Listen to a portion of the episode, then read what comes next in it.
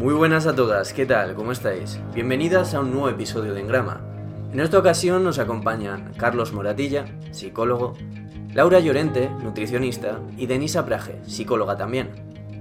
A la cual imagino que ya conoceréis porque madre mía si viene por aquí más que hábitos y yo creo que ya está tripitiendo la niña por lo menos, madre mía.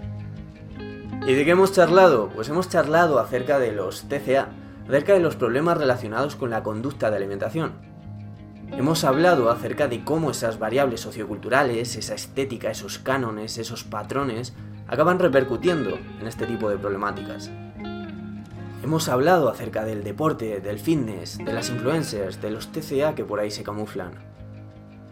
Acerca de esa dicotomía, esa tendencia al todo nada, al blanco negro, en la que la mayoría a menudo caemos. Esa tendencia a decir, bueno, si es que mira, ya si no me da tiempo a hacer ejercicio, o sea, mm, me voy a ir al Dominos, me voy a emplar en el buffet y ya está, y ya comienzo el día 1, yo qué sé, el lunes, comienzo el lunes, que además, mira, es lunes 1 de enero, es perfecto todo. Así que en vez de hacer 5 minutos de ejercicio y comer de una forma más moderada, sostenible, pues voy a hacer eso y ya empezaré. Hemos tratado también el tema de cómo en esta sociedad occidental sobrevaloramos el cuerpo y menoscabamos otro tipo de facetas, cualidades, que quizá estaría bien que fuéramos reforzando, al menos en nuestro entorno más cercano. Así iremos moldeando, a la par que podemos servir también de modelo para nuestra gente. Os dejo ya con el episodio, no os voy a dar más la tabarra. Sabéis que tenéis en la descripción nuestras plataformas de mecenazgo, Patreon o PayPal, que si queréis hacer alguna aportación o donación, bien sea por ahí o bien sea por otros medios, nos lo podéis comentar, nosotros lo agradecemos enormemente y si no podéis o no queréis, al menos agradecemos que os suscribáis, que difundáis este contenido y que dejéis un like bonito por ahí, ¿no? Y ya está, ya está, al lío, venga.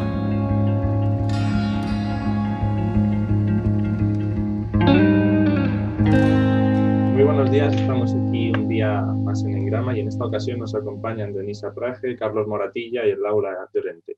Y antes de comenzar, pues nos gustaría que nos hicierais una pequeña introducción personal de bueno, quiénes sois, a qué os dedicáis, de dónde provenís, para conoceros un poquito mejor. Si quieres empezar tú, Carlos, mismamente. Vale, eh, nada, lo primero decir que, estoy encantado de, estar aquí, eh, en un sitio eh, por el que ha pasado mucha, mucha gente, la que admiro, Marino, Rives, Ricardo, etcétera, etcétera. Y nada, ¿quién soy? Pues soy Carlos, soy, soy psicólogo, eh, me dedico especialmente a, la terapia y especialmente a los trastornos de la conducta alimentaria, aunque por la, consulta, pues al fin y al cabo pasa, pasa mucha, mucha gente. Y nada, eh, mayormente es la, labor que, que, realizo junto con algunas cosillas de, de, formación, proyectos que están también por, por venir, la, vida típica y, clásica de, del psicólogo y la psicóloga. Y ahora, pues, si quieres tú misma, Laura. Pues oye, encantada de invitarme, sobre todo porque no soy del gremio, soy dietista nutricionista. Y bueno, ahora mismo me dedico más a trastornos de conducta alimentaria y patologías eh, propias de la mujer. Y trabajo para varias clínicas ahora mismo. Y bueno, este es el mundo en el que me gustaría, digamos, expandirme un poco mis hilos, así que me tenéis aquí invitada para lo que queráis y me tenéis en redes, aunque no soy muy conocida, pero bueno, ahí estoy. y por último, Deni. Eh, bueno, pues yo también soy, estoy hasta en la sopa. Em, y nada, mm, yo soy Denisa, eh, estudio el máster general sanitario, o sea, máster en psicología general sanitaria en la UCM. Em, y nada, estoy entre dos profesionales em, porque soy una friki de, los trastornos de la conducta alimentaria y los problemas de imagen corporal. Eh, y llevo un par de años hablando en redes de vez en cuando de esto.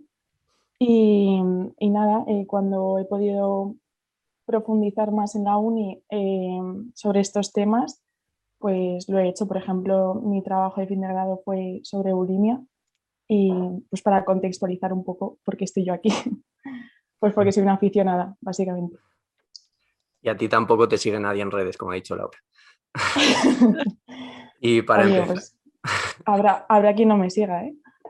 Para empezar, poniendo en contexto un poquito, queríamos que nos comentaréis, pues al final, qué son los TCA o problemas relacionados con la conducta alimentaria y cuáles al final son los más destacados, los así un poquito grosso modo. Quien queráis comentar. ¿Nadie? Sí, eh, bueno, yo puedo empezar yo, aunque me completen las, las compañeras. Eh, bueno, sobre el papel, los trastornos de la conducta alimentaria son eh, problemas que están relacionados evidentemente con, con, con, la alimentación, bien sea por exceso, bien sea por, por defecto. Pero esto es sobre el papel y desde un punto de vista muy, muy, muy reduccionista, porque al final detrás o alrededor o encima, debajo, donde lo queramos colocar, todo aquello que rodea eh, a, un TCA va muchísimo más eh, allá que de la relación con la, con la comida e incluso del propio cuerpo, que también es una variable que, que está ahí poniéndose, poniéndose en juego.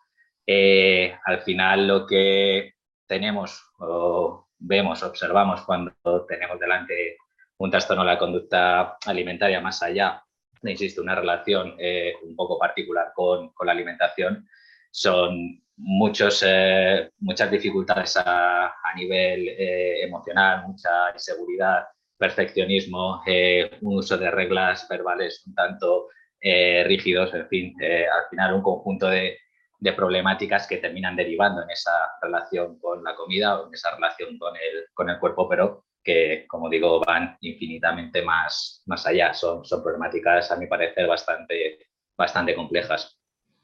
Sí, mm, yo por completar un poco mm. con Carlos la visión un poco más nutricional, ¿no?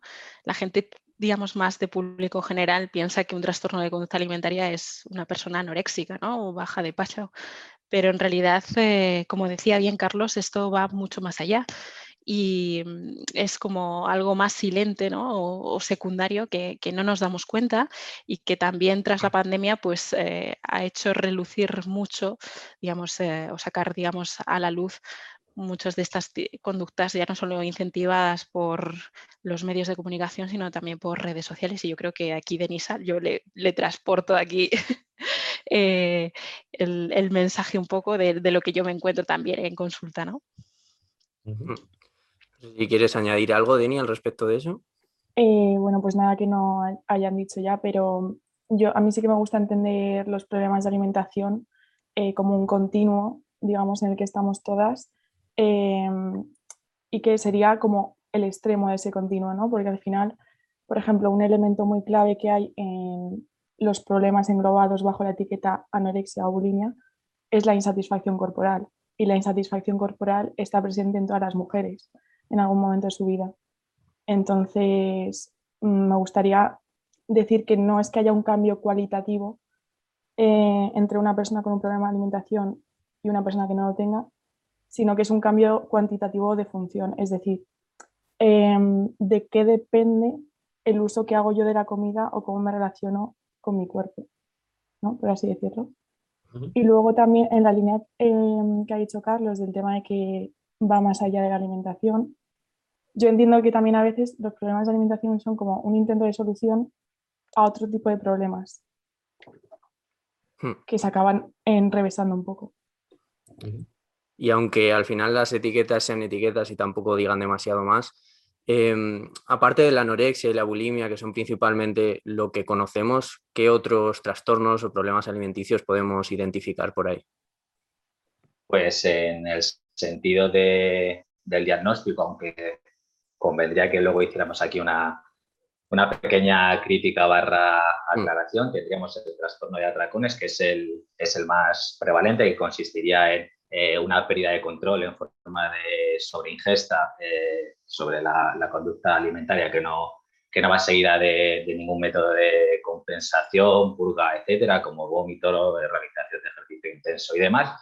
Y luego tendríamos eh, otros tres que son menos conocidos, pero que, que, forman parte de los sistemas diagnósticos, como es el trastorno de pica, eh, trastorno de rumiación y el trastorno de, evitación de, alimentos.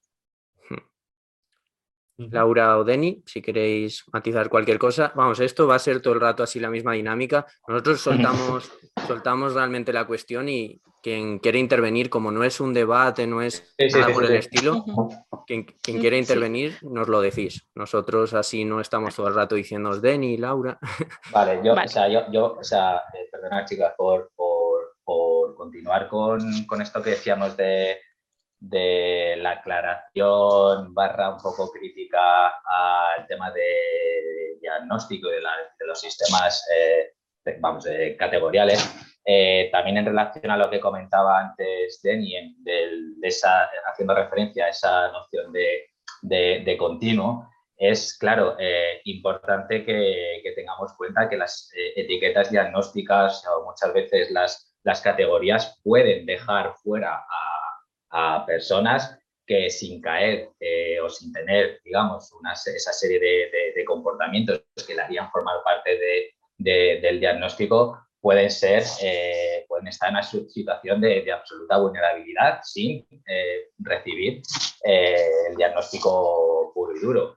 Entonces, eh, es muy importante esta noción de, continuidad que, decía, que decía Denis, porque nos podemos encontrar con, personas que están al inicio de, la problemática y que, como no caen dentro de, del, sistema, del sistema diagnóstico propiamente dicho, porque faltan uno, dos, tres eh, criterios, pues se, les puede dejar de, atender y esto, claro, aumenta de una forma importante, aún más si cabe, su vulnerabilidad. Y yo creo que por complementar un poco también a Carlos, ¿no? muchas de las pacientes no acuden, digamos, al psicólogo como primera opción, acuden, digamos, a un nutricionista. Y mm, por parte de nosotros, por parte de nuestra profesión, eh, creo que dar herramientas a los profesionales, a los nutricionistas, para identificar ese tipo de, procesos y luego derivar al paciente, porque realmente muchas veces, dependiendo de la fase en la que esté, digamos, la enfermedad, es muy difícil trabajar con ellas. Entonces, muchas veces necesitamos vuestra ayuda primero para que luego nosotros entremos.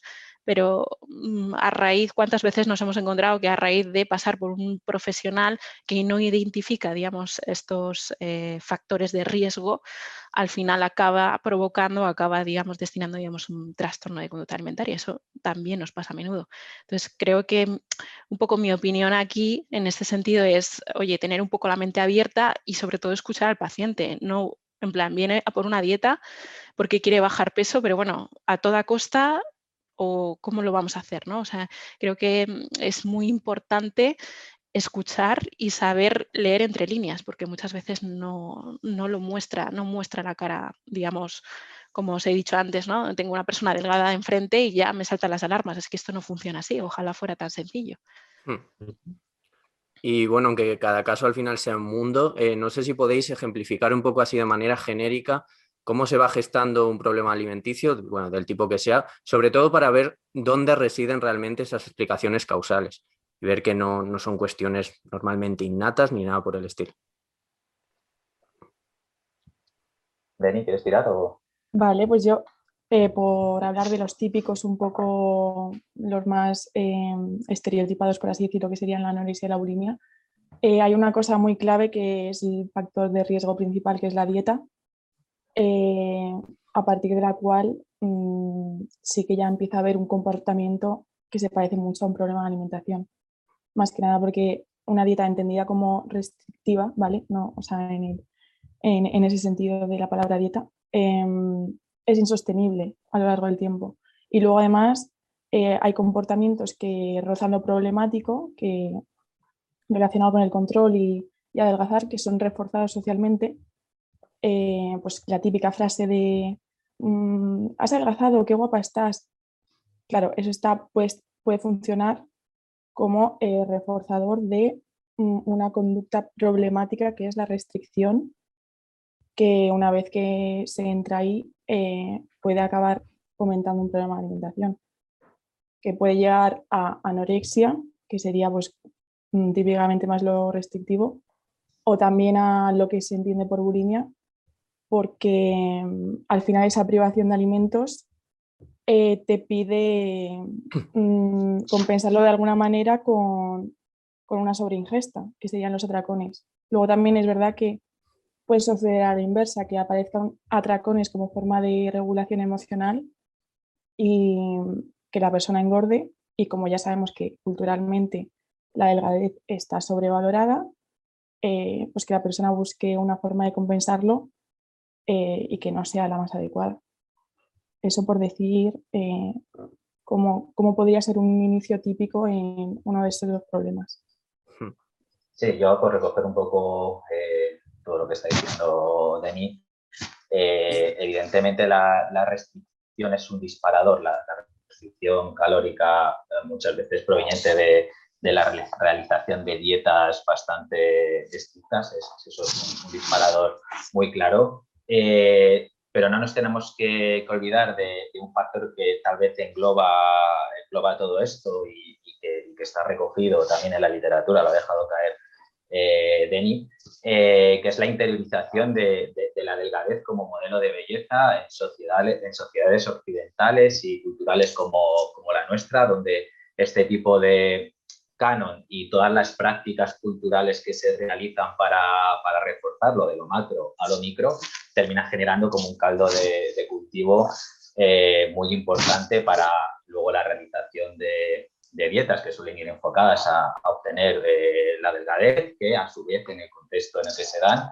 eh, pues pueden ser muy reforzadas por el entorno a, través de, esas, de esos comentarios que decía Deni, ese qué guapa estás, etcétera, etcétera, que, bueno, que, pueden hacer eh, tanto que el problema mm, denote, debute, de, de mejor dicho, debute, o que se, o que se mantenga a, a lo largo de, del tiempo.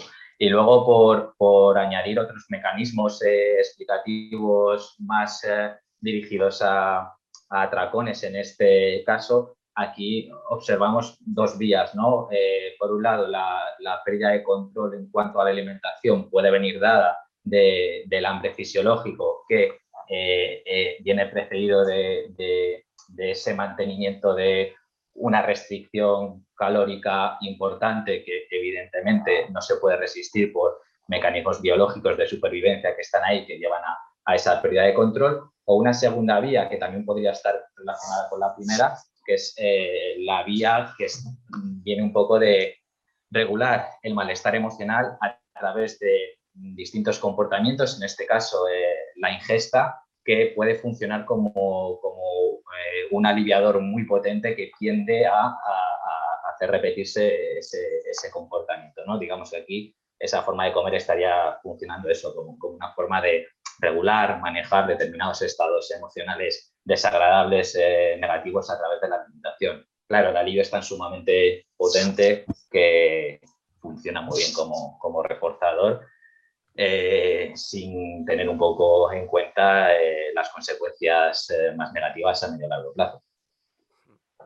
Sí, yo por último, para añadir un poco el concepto a, nivel un poco más de restricción calórica, ¿no? lo que habéis dicho, yo creo que aquí se juntan un poco tanto la restricción calórica como la inmediatez, ¿no? Es decir, la gente lo quiere ya, lo quiere pronto y no está, lo que queremos conseguir los nutricionistas no es hacer pérdida de peso inmediata, ni mucho menos, es cambiar los hábitos. Mm. Vosotros creo que mejor que nadie me podéis decir un poco ¿no? de, cuánto tardamos en cambiar un hábito. O sea, lo que buscamos es esto eh, en, el fondo. ¿no? Entonces, mucha gente y eh, la cultura un poco de dieta ¿no? que, que hablamos busca esa pérdida de peso porque me voy a casar, porque es el verano el, objetivo, porque me da vergüenza ponerme el bañador eh, y, todas las mujeres yo creo que se sienten también identificadas en este concepto. Aunque hablamos un poco de mujeres, también en consulta tenemos hombres también que sufren, digamos, esos trastornos de conducta alimentaria. Pero bueno, hablo, digamos, más en femenino por su globalidad, ¿vale? Pero no esto quiere de, significar que les estemos dando de lado, ni mucho menos, ¿no? Pero bueno. con, una prevalencia del 90 y pico por ciento de mujeres. por eso hablamos en femenino, Carlos. Pero bueno, esa restricción calórica y esa inmediatez yo creo que es un caldo de cultivo para ciertas personas que tienen todos estos factores de riesgo que habéis nombrado vosotros y que nosotros a nivel, digamos, nutricional tenemos que detectarlos. Y yo creo que no se da, digamos, que hay una desconexión brutal entre lo que nos encontramos en consulta y lo que nos enseñan, digamos, en la universidad. No sé si Deni, que está haciendo también el máster, pues ella también nos puede dar un poco su visión, ¿no? Pero tanto Carlos como yo creo que lo hemos visto en el día a día, ¿no? Es decir, qué herramientas nos dan a los profesionales de la nutrición para detectar, digamos, este tipo de casos, ¿no? Mm, como tenga que hablar yo de la formación que he recibido en la universidad sobre esto, eh, no estoy aquí, la verdad, porque eh, que por cierto, aprovecho para quejarme, porque eh, en el grado yo no he dado nada de trastornos de la conducta alimentaria, si eso algún tema por encima, y en el máster tampoco lo estoy dando, y es el típico tema que se deja como en infanto juvenil para el final y no sé qué, y estoy indignada con eso. Eh, pero bueno, mm, animo a, toda la a todo estudiante que mm, le apasione un tema a formarse por su cuenta que, que hay medios. Dicho esto, quería preguntar también em, si vosotros en consulta os encontráis una cosa típica que se lee en la literatura, que es esto de em, la búsqueda de control a través de la comida por una falta de autonomía en la familia, quizá, ¿no? O por una sensación de falta de control en la vida que se busca eh, a través del control de la comida, que es como lo más accesible que tenemos. Porque es una cosa que yo siempre he leído, pero no sé si es lo típico que te puedes encontrar en consulta. Sí, yo, yo puedo decir que no son los, los, los mayores casos, o sea, los más frecuentes, pero si llegan por, por consulta, ya, ya, sabes que hablamos al final de correlaciones, relaciones de, de, de, planteamientos multifactoriales y nunca es solo una, un factor causante, sino que hay varios ahí interaccionando para explicar eh, cualquier tipo de comportamiento, pero este, este en concreto. Y sí hay, hay casos de personas que, que experimentan o han experimentado un, más que enfocado en la familia, cierto grado de falta de control en, en el manejo de, de, su vida y han encontrado en la, en la comida un contexto donde, que, que, solo depende de, de ellas en, en, este caso y que tiende a, hiper, a hipercontrolarse con los riesgos que ello, que ello supone muchas, en muchas ocasiones.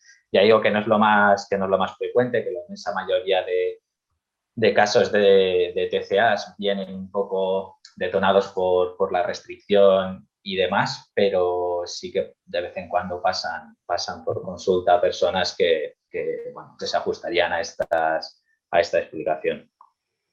Y yo, por complementar un poco, a mí me ha pasado con eh, con menores de edad, ¿vale? Más que con adultos. Sí que he tenido más casos de este tipo con menores, ¿vale? Que utilizan, digamos, eh, la comida en ese aspecto, ¿no? Pero bueno, lo que dice Carlos, que al final es una enfermedad multifactorial que siempre pues, influye en multitud de otros factores que hay que tener en cuenta. Uh -huh. Bien, ahora recogiendo un poco lo que habéis dicho, tanto Deni como Laura como Carlos, habéis hablado de que estos trastornos se ven eh, principalmente, bueno, en la carrera se estudian en la parte de infanto-juvenil, ahora se encuentra con ellos también en, en, casos de menores, pero queríamos hablar un poco también de los TCAs en las diferentes etapas evolutivas en general. Eh, son más frecuentes en infancia, en adolescencia, existen también en madurez y en vejez. Sí, yo, vamos, pues, eh, por tirar yo, eh, creo que son, que son vamos, suficientemente frecuentes en todas las etapas evolutivas, adolescencia y, digamos, eh, estaría eh, ese, ese inicio general, generalmente y, y, en adultez ahora mismo, siendo que culturalmente la juventud también se... La, la juventud como, como etapa evolutiva se, se alarga tanto, no es extraño encontrar eh, personas que se inician en un, en un TCA ya más entrada la, la, juventud, última juventud o, inicio de, no sé, madurez o ya una adultez bastante, bastante desarrollada. También es verdad, y esto es una opinión más que, más que datos eh, oficiales concretos, que el hecho de estar hablando y estar visibilizando cada vez más los, los TCAs está favoreciendo que muchas personas, eh, ya no adolescentes, sino eh, bien adultas estén buscando, solicitando ayuda psicológica para, para abordar este tipo de, de, de, dificultades que han tenido como bueno, un poco eh, silenciadas o un poco eh, ahí llevadas en, en, en, silencio. Y eh, bueno, esto también puede ayudar a, a, a, tirar hacia adelante y a visibilizar este, este tipo de casos ya más entradas las eh, etapas evolutivas más, más tardías.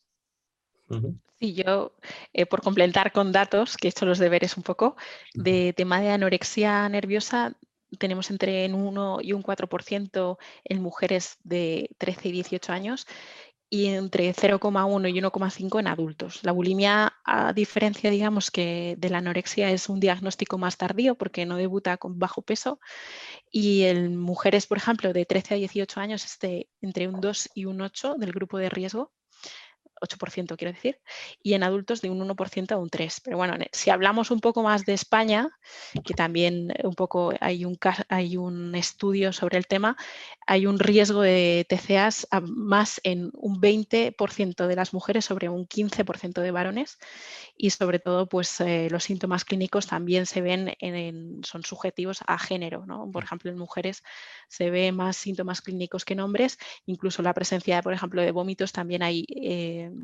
hay mayor prevalencia por género en, el caso, por ejemplo, de las mujeres, para que veáis un poco que también tenemos un poco que atender un poco a ello, ¿no? Mm. Ya no solo la edad, sino también el género. ¿Y cómo podemos al final mantener un equilibrio correcto, forjar unos hábitos, entre comillas, saludables, eh, con alimentación, ejercicio, sin obsesionarnos, sin caer en dietas restrictivas, en bucles cíclicos que nos puedan llevar al atracón? ¿Cómo podemos ir forjando todo eso? Bueno, hay, hay un concepto ahí clave que, que Denis lo tiene muy, muy desarrollado, que es el concepto de, flexibilidad. Así que ahí Denis... Venga, adelante. Pues a ver, eh, bueno, no es nada nuevo el concepto de flexibilidad al final. Em, creo que lo importante es que las normas que tengas respecto a la comida o a cómo te relacionas con el deporte eh, sean normas que se puedan adaptar a diferentes contextos. Es decir, eh, que cuando de repente cambio de contexto, es decir, pues estamos en vacaciones, estamos en Navidad, me voy de vacaciones, las normas generales que yo tenga se puedan adaptar a esas nuevas necesidades y nuevas demandas.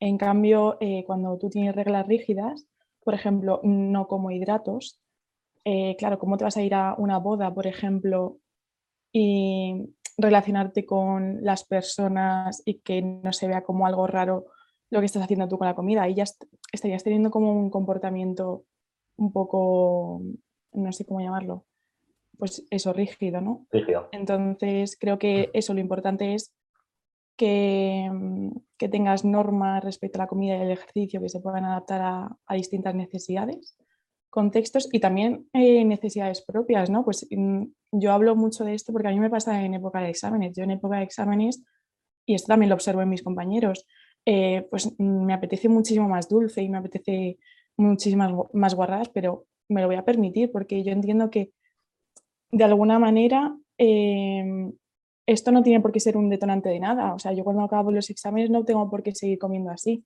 ¿no? Y quizá normalizarlo un poco, que sí que es verdad que en la medida de lo posible pues evitemos ciertos alimentos, pero que tampoco se nos vaya la olla porque al final el tema de la alimentación es una cuestión también muy cultural. Y si tu alimentación no te permite salir un viernes eh, sin llevarte un tupper de tu propia dieta, pues quizá tampoco te estás adaptando a un contexto que también te, te da salud, que es eh, son las relaciones interpersonales, ¿no? Y el poder disfrutar de forma tranquila sin estar calculando cada, cada cosa. No sé. Sí. esto, Sí, perdona, Carlos, empieza, empieza tú. Tira, tira, tira. no, sí, lo, iba un poco a complementar un poco esa flexibilidad, ¿no? De, que toda la razón del mundo. O sea, yo, por ejemplo, a mis chicas cuando estamos en consulta, les digo, imagínate, mi cumpleaños es el sábado, ¿no? Imaginaros, ¿no? Y tienen una creencia, por ejemplo, de que a nivel fisiológico, comer, digamos, de forma puntual, eh, pues tarta, por ejemplo, eh, al día siguiente van a coger peso, ¿no? Y yo creo que eso em, esa educación nutricional deberíamos trabajarla no, desde la adolescencia, sino desde el colegio propiamente dicho. O sea, en naturales ¿no? también debería haber, digamos, parte, digamos, de cómo funciona el cuerpo y cómo los alimentos, digamos, también forman, digamos, parte de él, ¿no? No, la exclusión, digamos, de los mismos. Yo es que tengo niñas muy pequeñitas que ya están preocupadas, digamos, por esa pérdida de peso. El otro día vi un vídeo de, una entrevista y había gente con nueve años ya preocupado, digamos, con, esa, digamos, esa ganancia de peso. Hay que explicarles eh, que todos los años va a haber momentos puntuales y que no van a ser el grueso, digamos, de nuestra alimentación y que no van a tener una incidencia negativa en nuestra ganancia de peso. Yo creo que esa flexibilidad es lo que hay que, digamos, que trabajar, ¿no? Y esos pensamientos obsesivos con respecto a la comida ¿qué más da que me tengo comer un donut? Vale, sí, sí, no es real food, no, no lo es, pero ¿y qué si soy feliz? ¿Sabes? O sea, vamos a, ser sinceros con respecto a esto, ¿no? Sí, yo creo que vivimos unos tiempos un poco desconcertantes y en este, en este sentido, ¿no? Porque eh, vivimos en un entorno con una hiperdisponibilidad brutal de alimentos ultraprocesados, comida por todos lados, nos relacionamos constantemente eh, con comida, etcétera, etcétera. Y al otro lado, unos mensajes muy, muy cañeros, a veces gordófobos y demás, eh, que te están señalando los peligros de, comer, de comer en exceso, de cuando puedes, de cuando comer, etcétera, etcétera. Y esto, claro, eh, para muchas personas en general, ¿eh? o sea, ya, ya no con, una vulnerabilidad para desarrollar problemáticas relacionadas con la alimentación, cuerpo, etcétera, sino a nivel social, eh, esto, es, esto es muy, muy, muy, muy agotador y muy, muy desconcertante. Entonces, eh, ese concepto de, de, flexibilidad como ese conjunto de, acciones y comportamientos relacionados con la comida, y no solo con la comida, ojo, que, cuando hablamos de comida en este contexto de, de también estamos hablando con de, una relación con una misma, ¿vale? Que, no, se nos puede, no se nos puede olvidar. Entonces, ese, ese concepto de, flexibilidad como sinónimo de ir manejando una serie de, reglas que me permitan ajustarme bien a, los distintos contextos donde, donde hay más comida, donde si puedo, puedo comer o no puedo comer, donde, en fin, que me ayude a ajustarme eh, es, tremendamente importante. Y aquí en, eh, tal vez tengamos que lanzar un mensaje que vaya un poco en contra de esa reducción a veces a, lo nutricional, algo que, a veces se ha llamado como nutricionismo, ¿no? Y es, y es eso que eh, consiste en que una comida, o sea, pretender acceder todo el rato y consumir solo comida siempre natural, natural, perdón, saludable, no ultraprocesada, etcétera, etcétera, bajo cualquier circunstancia de manera rígida, deja de ser saludable.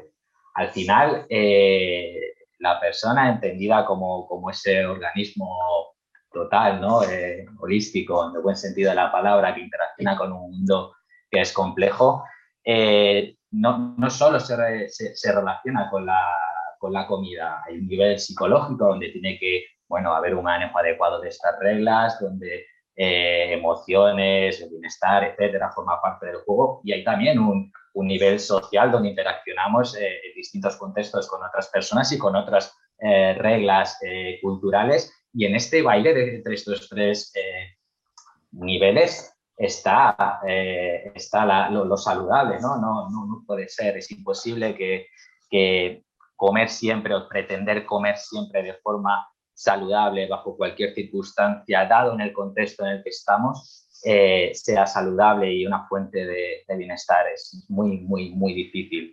Entonces, eh, tener presente un poco que, la clave está en ese baile entre, entre, estos tres niveles y que moverse con flexibilidad va a propiciar ese bienestar, eh, creo que es básico que, bueno, desde la nutrición, desde la psicología y otras disciplinas que, trabajan con personas, pues este mensaje se, se lance y se deje, se deje bien claro. Sí, yo creo que... Ay, perdona, Deni. No, no, nada, nada. simplemente un apunte, ¿no? Que eh, como dice Carlos, eso es cosas que trabajamos en consulta, esa flexibilidad con ese tipo de alimentos. O sea, cómo en un contexto, por ejemplo, de atracón, ¿no? Eh, cómo comemos un dulce, ¿vale? Por ejemplo, alguien que tenga atracones con dulce, que lo disfrute, que llegue, digamos, a ese punto, ¿no? De, saber gestionar ese tipo de situaciones, ¿no? Creo que es interesante también. Perdona, Denilla. Nada, nada. Eh, nada, que yo lo que quería añadir también con este tema es eh, esta tendencia del todo o nada, la dicotomía y el perfeccionismo, que creo que no, no, nos hace nada bien para adquirir hábitos saludables. Por ejemplo, a mí me pasa también que, mm, eh, yo qué sé, pues para intentar hacer ejercicio digo, jolín, es que para hacer cinco minutos no hago nada, ¿no? Y, ese pensamiento eh, que, está, que ha podido estar en, todos, creo que no nos acerca a, nuestro objetivo, ¿no? Y que también tenemos que reforzar las aproximaciones sucesivas eh, que hacemos nosotros mismos, que es, oye, pues cinco minutos corriendo, andando, lo que sea, ya es algo, pero es que parece que en esta sociedad solo se premia el ejercicio intenso con peso y no sé qué, no sé cuántos, y alguna vez he leído por redes, pues algún entrenador como sacando el látigo con, con este tema, ¿no? De si andas X tiempo pero sin a un ritmo muy lento, pues no es suficiente. Y es como, jolín, pues a lo mejor esa persona viene de una historia o de un contexto en el que no se ha movido en su vida y el hecho de que se dé un paseo pues alrededor de su manzana de, de su casa o de su barrio, eh, ya es un avance y hay que reforzarlo porque solo así se desarrollan los hábitos, ¿no? Y con el eh, pensamiento de todo nada, igual, esta idea de, claro, como ya me he comido una onza de chocolate, pues ya eh, arraso con todo, ¿no? Pues eso tampoco es el comportamiento flexible. Quiero decir, que igual que comportamiento flexible es que eh, eh, te puedas tomar una caña de vez en cuando, comportamiento flexible también es que te puedas tomar un poco de dulce sin acabar teniendo un atracón, ¿no? Y esto tiene que ver con eso, con el perfeccionismo, con el eh, no estoy satisfecho si no lo hago lo mejor posible, no refuerzo los pequeños cambios, etcétera. Sí, también tal vez con, relacionado con la, con la privación, ¿no? ya sabemos, como psicólogas eh, y psicólogos, sabemos los efectos que puede tener eh, la, predicción en cuanto a cuánto de apetitos, de apetitoso se convierte en un estímulo que está siendo privado, ¿no? Como, como aumenta muchísimo eh, su potencial valor reforzante.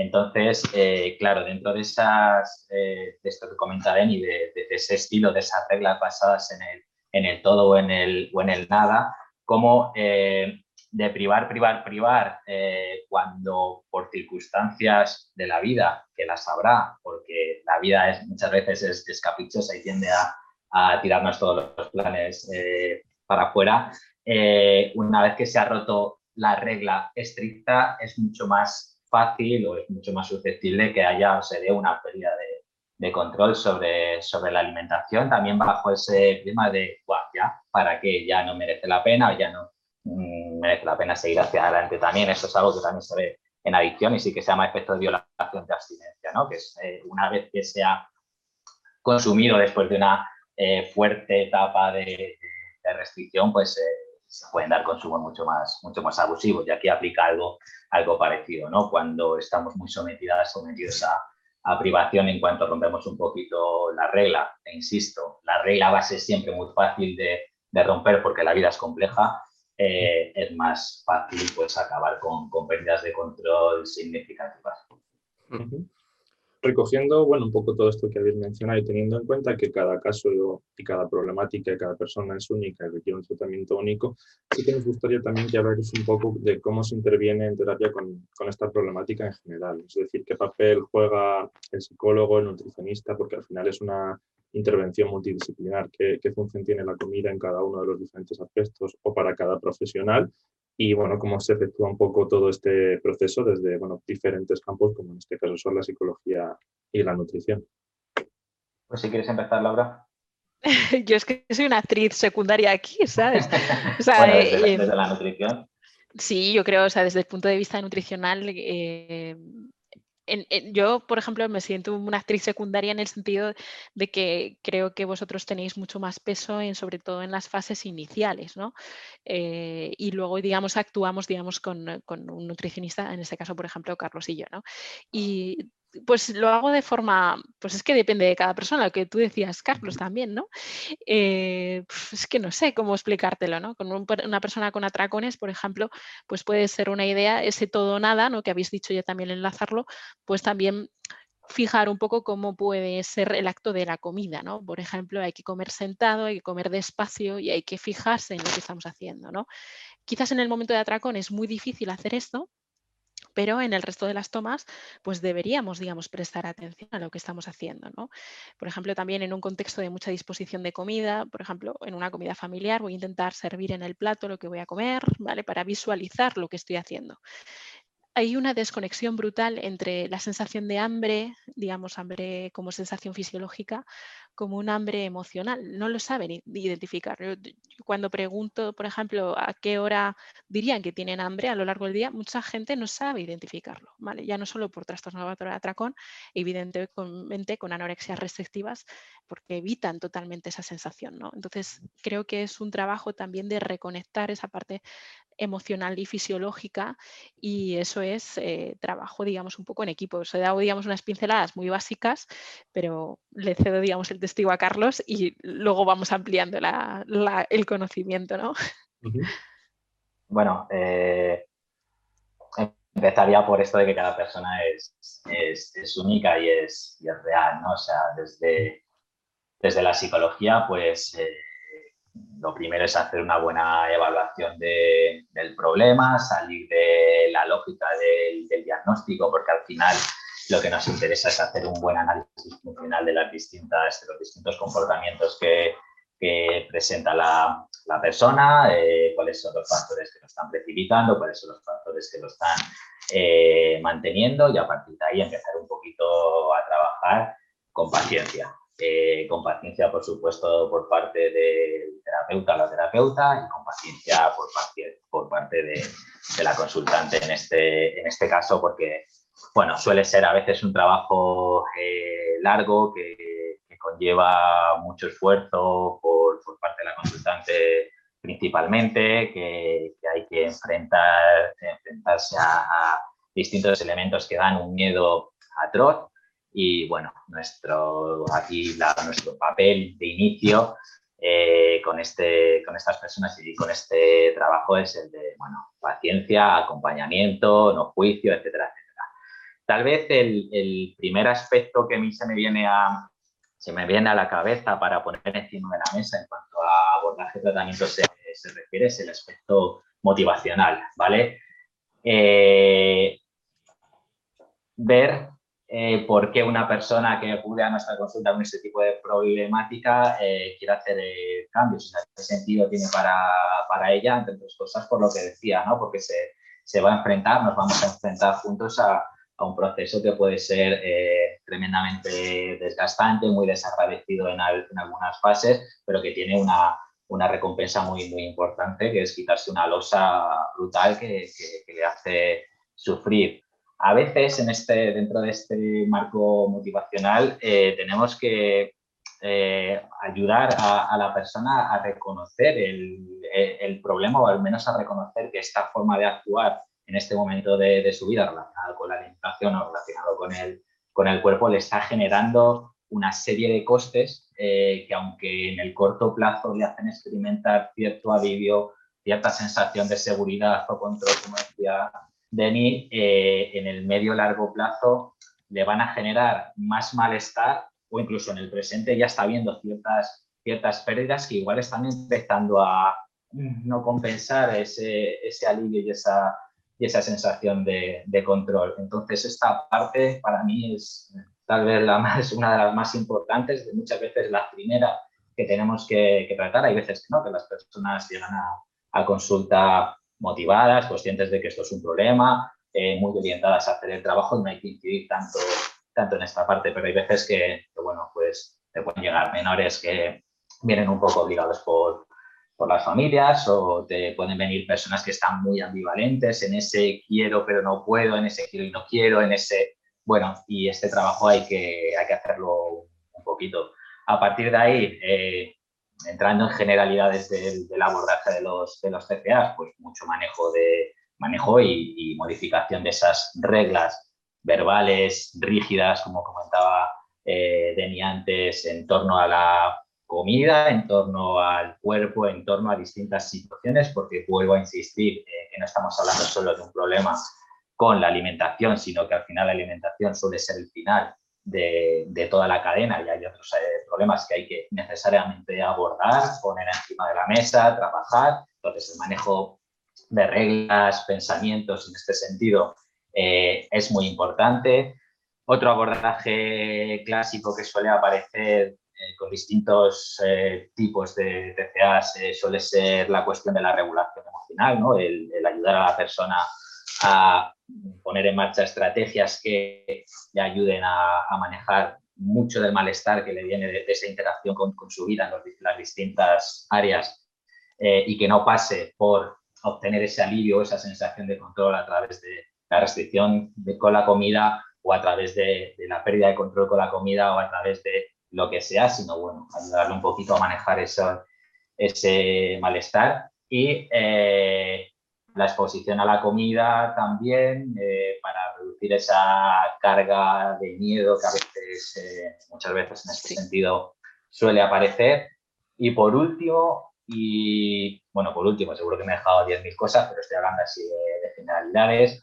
Eh, uno de los trabajos más importantes que en mi opinión cabe realizar en muchos casos de TCA es, el, es la cuestión de la, imagen, de la imagen corporal, de la insatisfacción corporal, porque este es uno de los elementos a los que tengo la sensación eh, menos importancia se le, se le ha dado en, los planteamientos de tratamiento de los, de los TCA, pero a mi experiencia es uno de esos elementos que te puede echar por, por tierra y hacer retroceder eh, muchísimo todo lo que se haya podido progresar en el manejo y abordaje de los, de los TCAs. Eh, esto lo comentaba en, alguna otra ocasión. Eh, al final el, el, cuerpo es algo que llevamos puesto todo el tiempo, ¿no? Eh, y el hecho de estar, de llevar puesto muchas veces, voy a etiquetar, ese estímulo fóbico de manera constante, del cual no me puedo desprender, porque al final si yo tengo una fobia al perro, me puedo cambiar de, de acera y chimpún. No digo que esto sea lo más, lo más terapéutico del mundo, pero por lo menos tengo ahí esa estrategia de evitación que me puede funcionar a corto. Con el cuerpo no, no ocurre. Y dado que estamos hablando de un tipo de problemas donde la relación con el cuerpo, la satisfacción y satisfacción corporal juegan un papel eh, muy importante, el abordaje en esta, en esta línea y en este, y en este sentido es, irrenunciable, en, mi opinión. Entonces, bueno, esto un poco así se me ocurre generalidades que, solemos, tocar en la, consulta. Yo con respecto al miedo a la comida, eh, lo hacemos siempre desde la confianza de qué alimentos son los que se sienten más seguros y con aquellos alimentos con los que no se sienten nada seguros. Entonces, la exposición progresiva que llamamos así. Efectivamente. Bueno, tú, has puesto el, en la frase técnica, ¿no? pero de esa exposición también lo hacemos así. O con respecto, de, por ejemplo, a la relación con el cuerpo, yo ahora mismo se me viene, digamos, un poco a la mente eh, ciertas pacientes que después, digamos, de terminar de comer van al baño simplemente para mirarse al espejo y notan, por ejemplo, que hay distensión abdominal o, pues, por ejemplo, también que el carrillo se le aumenta de tamaño o cosas así, ¿no? Entonces, vamos a intentar estar tranquilos después de las comidas, nos sentamos acompañados ¿no? Eh, también ceder un poco esa alimentación a los que nos rodean, sobre todo si son menores, ¿vale? Y se pueden hacer la comida pues los padres, pues que estén presente alguien siempre con respecto a ellos, ¿vale? Pues esas, esas también son cosas que trabajamos en consulta.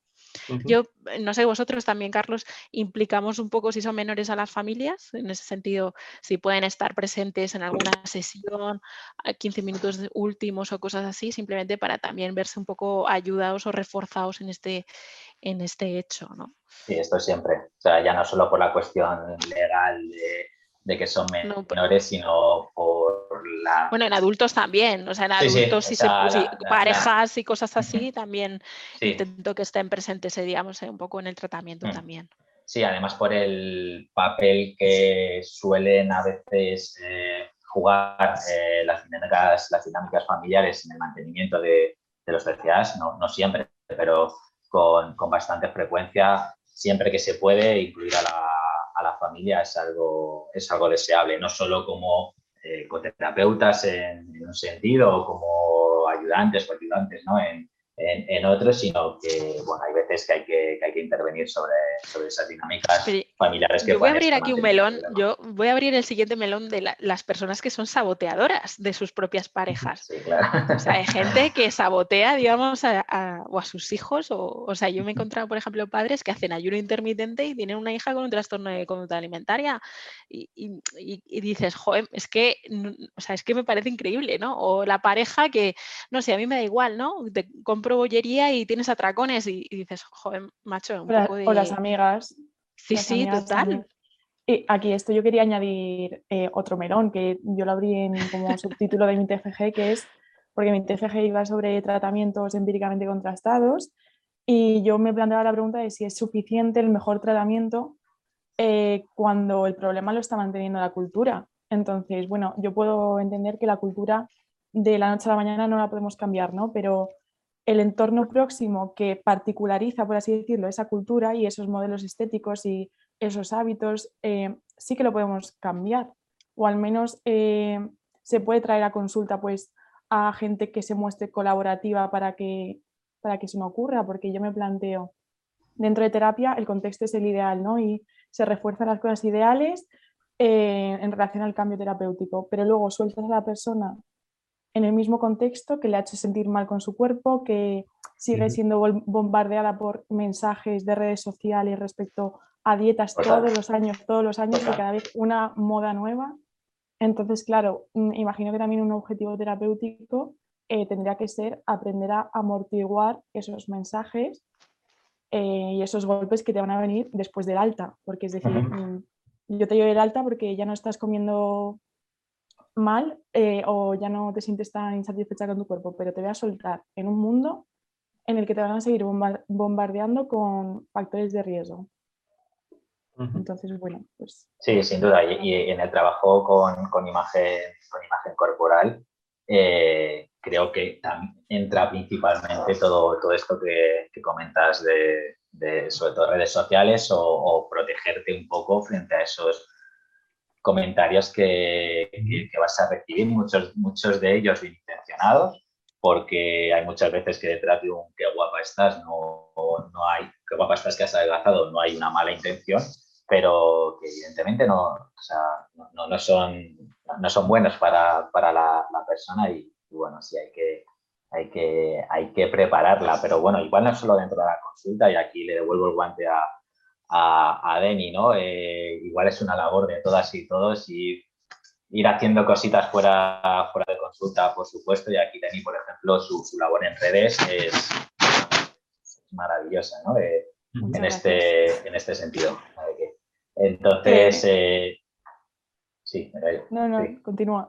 No, eso, que, que, que, sí, que, hay que, que, este, que este labor, esta labor de todos y todas, eh, aunque la cultura propiamente dicha, no, sobre la cultura no podamos intervenir, la cultura la hacemos todas y todos. Entonces, sí podemos poner nuestro, nuestro granito de, de arena.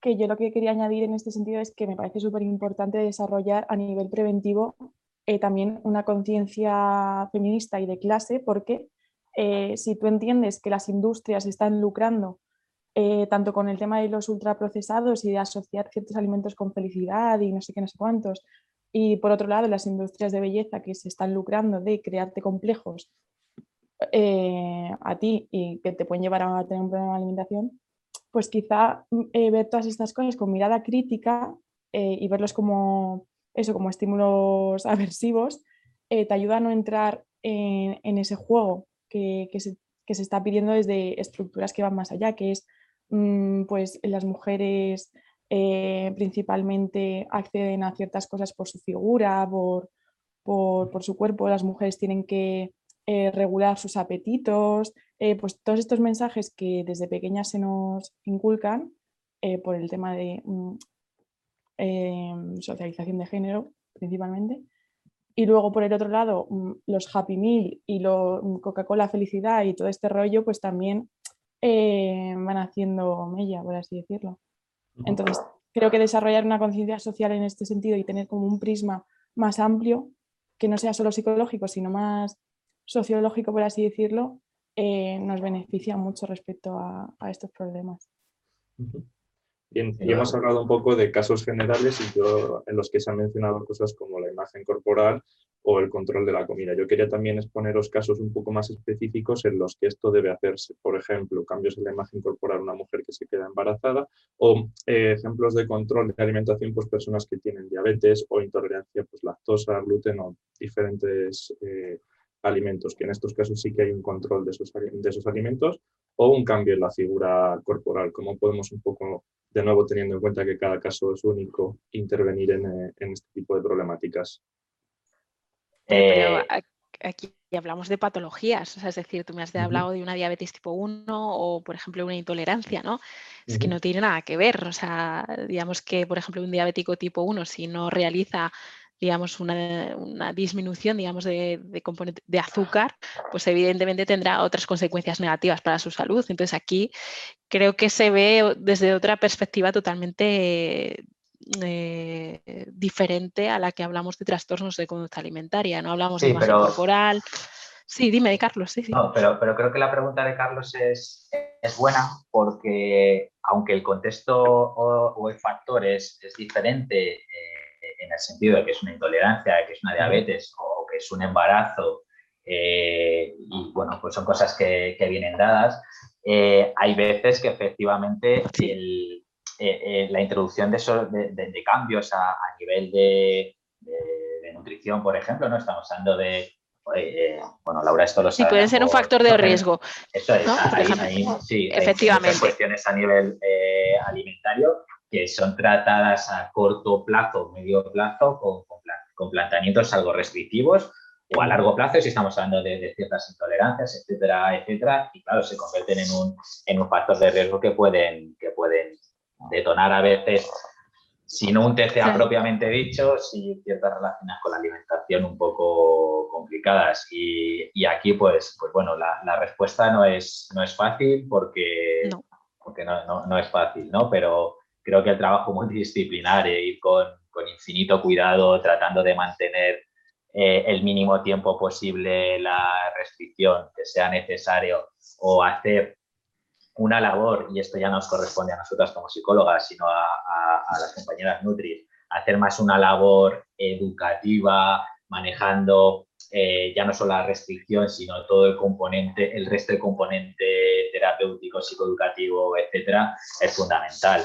Y de ahí, y esto ya me voy a, otra parte del podcast, de ahí que tenga tanto, tanto, tanto sentido que otras profesiones sanitarias, eh, Nutris, eh, médicos, por supuesto, eh, compañeros y compañeras de actividad física y del deporte, etcétera, tengan una buena formación en, lo que es eh, la realidad de los trastornos de la conducta alimentaria, no solo basadas en planta, basados en planteamientos absolutamente biomédicos que, pues, pueden, pueden conllevar que salga el tiro por la culata. Y luego que hay esa estigmatización muchas veces de la gente que va, digamos, al médico y tiene sobrepeso o tiene obesidad y porque le duele el oído les dicen, oye, es que esto es sobre obesidad y dices, no, no, no, es que me duele el oído. Hay veces que no se sienten escuchados. ¿Cuántas? Yo Ay, me he quedado pillado. Sí, te había, te había quedado ¿Ahora? Ah, vale, que no, me, me, he quedado pillado, perdón. Eh, nada, simplemente por retomar un poco el tema, ¿no? Yo he tenido pacientes con obesidad que han ido a, que se han quedado embarazados y la matrona casi les, las crucifica, ¿no? Y dices, joder, ese lenguaje, pues yo creo que, todos los profesionales de la salud tendríamos también que trabajarlo un poco, esa empatía, ¿no? De, pero bueno, sí que es cierto, Carlos, que, que las patologías pueden ser, digamos, factores de riesgo, pero también eh, por parte de los profesionales, digamos, de la nutrición, por ejemplo, en una diabetes tipo 1, o sea, no hace falta hacer una restricción severa y hay muchísimas otras alternativas que pueden jugar parte de esa dieta. O sea, que, yo creo que también por parte nuestra tenemos que darle más opciones al paciente, ¿no? O sea, en una intolerancia, pues igual, ¿no? No, no, no quedarnos con esto, sino ampliar un poco las miras y ir probando cosas nuevas, simplemente para que pues lleve una vida prácticamente normal y que no tenga incidencia negativa tanto a su salud como a su salud mental en este caso, ¿no? Sí, yo aquí vuelvo a, rescatar la idea de, problema multifactorial donde sí, la, restricción eh, puede ser un detonante claro, pero es un detonante cuando se da dentro de, de un contexto donde hay otras variables interaccionando, o sea, hay personas que, pasan por restricciones dietéticas, restricciones calóricas que no terminan desarrollando un, TCA y, pueden funcionar de manera absolutamente normal. Es esa restricción en combinación con otra serie de factores como eh, la interiorización de, esos, de ese modelo de belleza basado en la delgadez, de bueno, eh, dinámicas familiares determinadas, la sensación de control la necesidad de control, las reglas todo nada, ta, ta, ta, ta, ta, todos estos factores de riesgo interaccionando, más la privación, restricción, desembocan en el, TCA. Eh, entonces, bueno, pues podemos, podemos eh, encontrarnos con personas que no reúnen estos elementos, estos factores de, riesgo, O podemos encontrarnos personas eh, que sí, y si bien tienen que hacer una restricción mm, X por las razones que sea, tanto como, vamos, profesionales de la salud en general, tanto nutri, psicóloga, psicólogo, médico, ta, ta, eh, tratar de atender a los otros factores de riesgo que tienen y pueden ser manejados eh, al margen de, la restricción, ¿no? Y que no podemos, no podemos perderles, perderlos de, vista. Y esto eh, conlleva necesariamente el que haya un conocimiento importante sobre, sobre los TCA. Y bueno, la verdad es que lo habéis ido comentando a lo largo de todo el episodio, pero ahora nos queremos meter más de lleno en todos esos aspectos socioculturales que al final conciernen a, a los problemas alimenticios, qué influencia real ejercen los cánones de belleza, los roles de género y demás imposiciones sociales.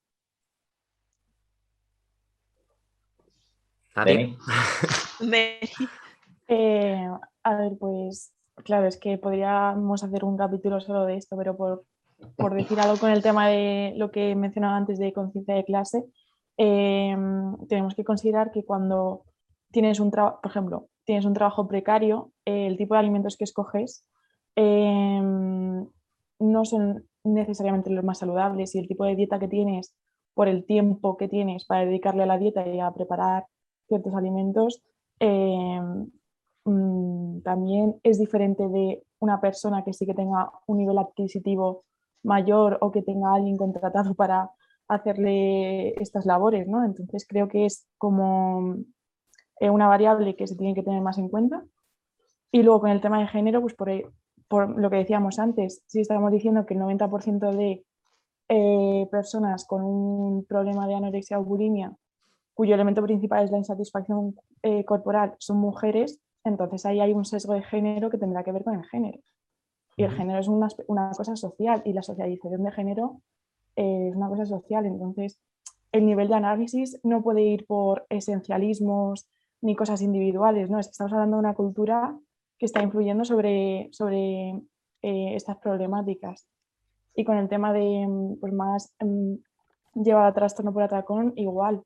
Hay muchas industrias que están lucrando de esto, bombardeando con eh, mensajes em, que asocian ultraprocesados con felicidad y, y bueno, mm, repitiendo un poco con lo que estaba diciendo antes. Entonces, todas estas variables son socioculturales y se tienen que tener en cuenta. Sí, eh, determinante, ¿no? Eh, el, peso que tienen esos aspectos socioculturales sobre este tipo de, de problemas es, es, brutal, ¿no? O sea, brutal.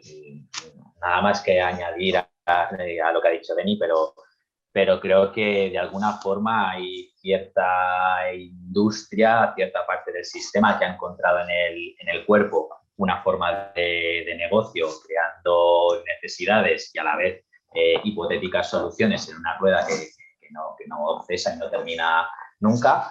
Y desde esta perspectiva mercantilista, eh, bueno, pues están apareciendo una serie de mensajes, un, un una serie de, imágenes en el diario colectivo sobre lo que son o debería ser eh, ese canon, esos cánones de, belleza que, bueno, que generan un, caldo de cultivo brutal para los TCAs y también que influyen eh, de alguna manera, y, no hemos abierto este, este melón, pero aquí seguro que Laura y Dani tienen mucho que decir sobre, sobre la gordofobia, ¿no? sobre ese rechazo y ese estigma, que esta palabra sí la, la ha verbalizado Laura, sobre, sobre, sobre peso sobre, o sobre la obesidad, ¿no?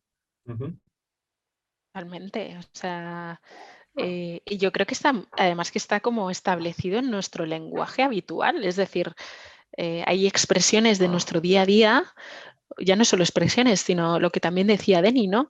Eh, se asocia, digamos, una mujer de éxito y está delgada, tiene el pelo liso, eh, yo qué sé, ¿sabes? Cualquier otra cosa, ¿no? Pero está socialmente establecido. Una mujer de éxito es esto, ¿no? Y encima todo lo que va en contra, o sea, es decir, el body positive, un poco, el también un poco como que es, el, se, le, se te echan encima a veces. Es decir, yo creo que, que, los extremos no son buenos, pero, pero evidentemente tenemos que poner un poco de conciencia social, lo que decía Denis, ¿no? Que hay mucha gente que se siente estigmatizada por ello. Entonces, claro, eso es un factor de riesgo grandísimo, ¿no? Es decir, ¿no? es que yo para que sea socialmente aceptada en mi grupo del trabajo, pues, oye, necesito hacer esto, ¿no? No sé, a mí es algo que me llama la atención y también un poco esa, digamos, esa progresión del cuerpo femenino. Ahora lo que se busca es un cuerpo musculado, un cuerpo femenino y musculado.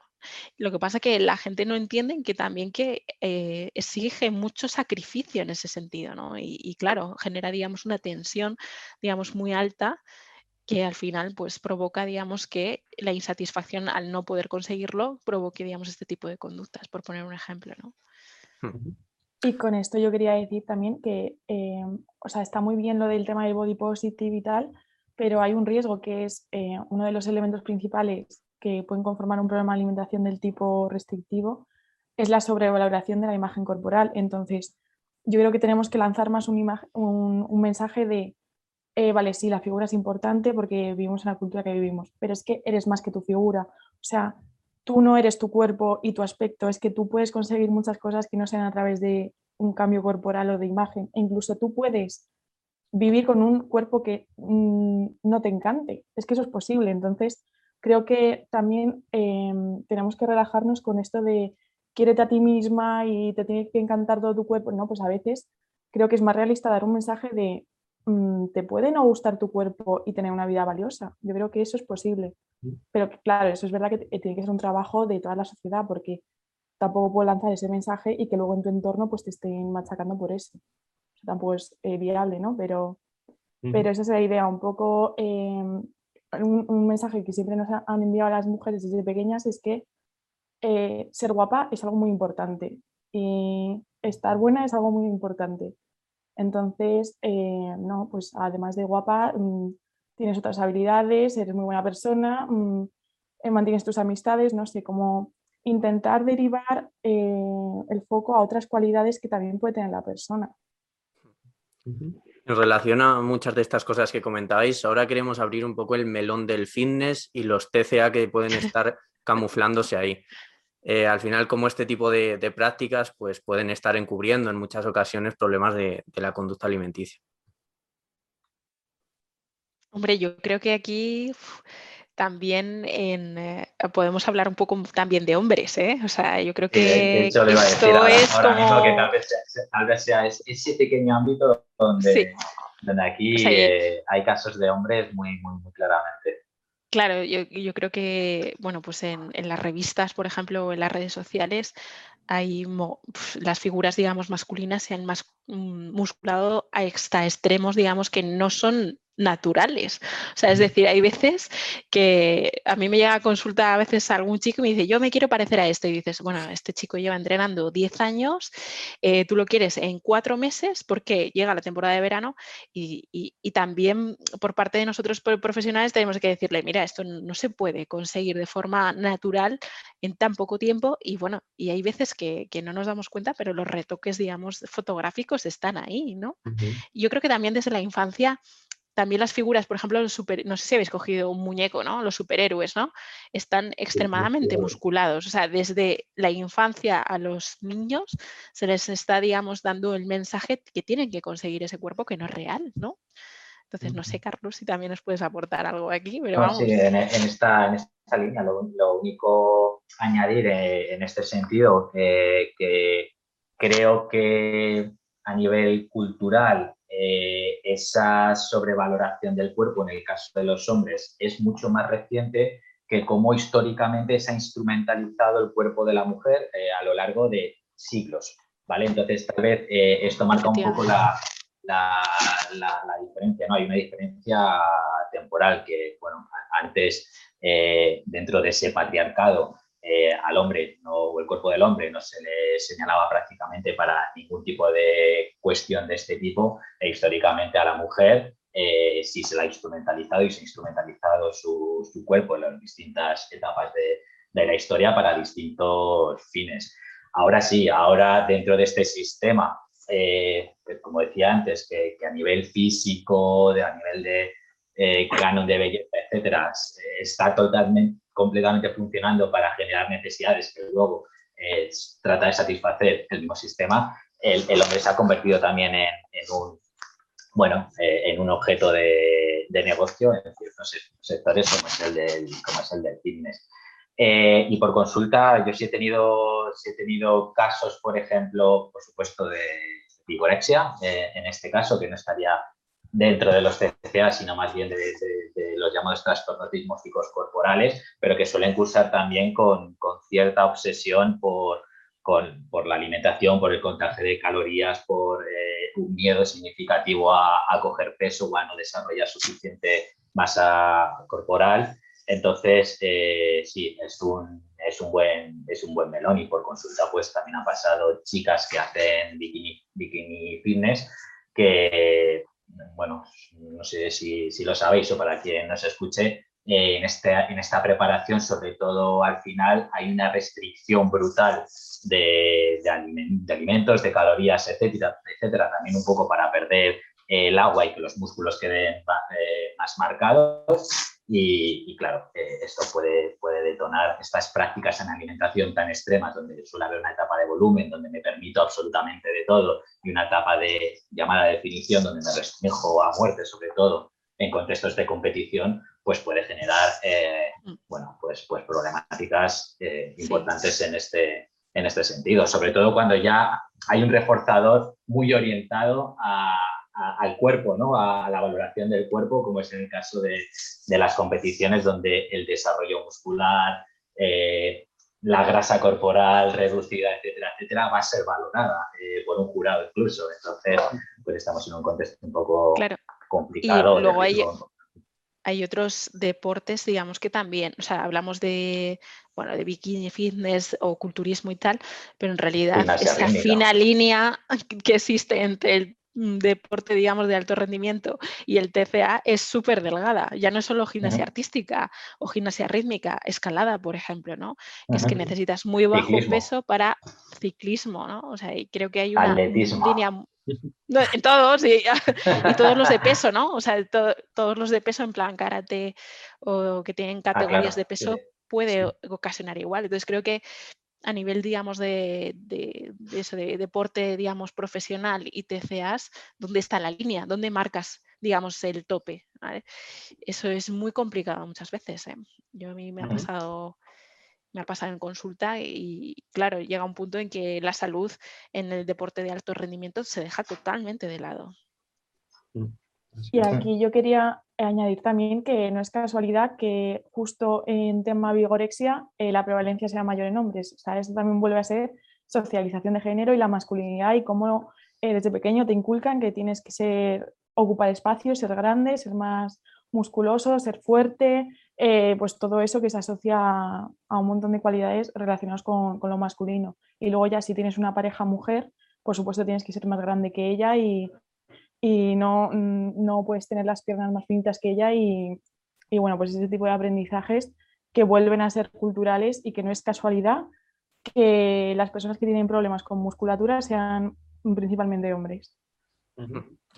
Y a colación de todos estos temas de la alimentación y el deporte, quiero ahora abordar eh, un tema que está muy en auge, que es el protocolo de comidas del ayuno intermitente. Aquí sí que prefiero que hables tú primero, Laura, que introduzcas un poco qué es todo esto del ayuno intermitente, cómo se puede utilizar, qué puede desencadenar, cómo de peligroso puede ser. Bueno, el ayuno intermitente, digamos, es eh, una herramienta, ¿vale? Más eh, pues para, digamos, conseguir, digamos, una composición corporal determinada o también se puede utilizar, digamos, para contextos, digamos, patológicos. ¿vale? Digamos que el ayuno intermitente hay diferentes técnicas para hacerlo, pero lo que imita, digamos, a nivel fisiológico es el estado de ayuno prolongado que se ocurre, digamos, que ocurre en el cuerpo. ¿vale?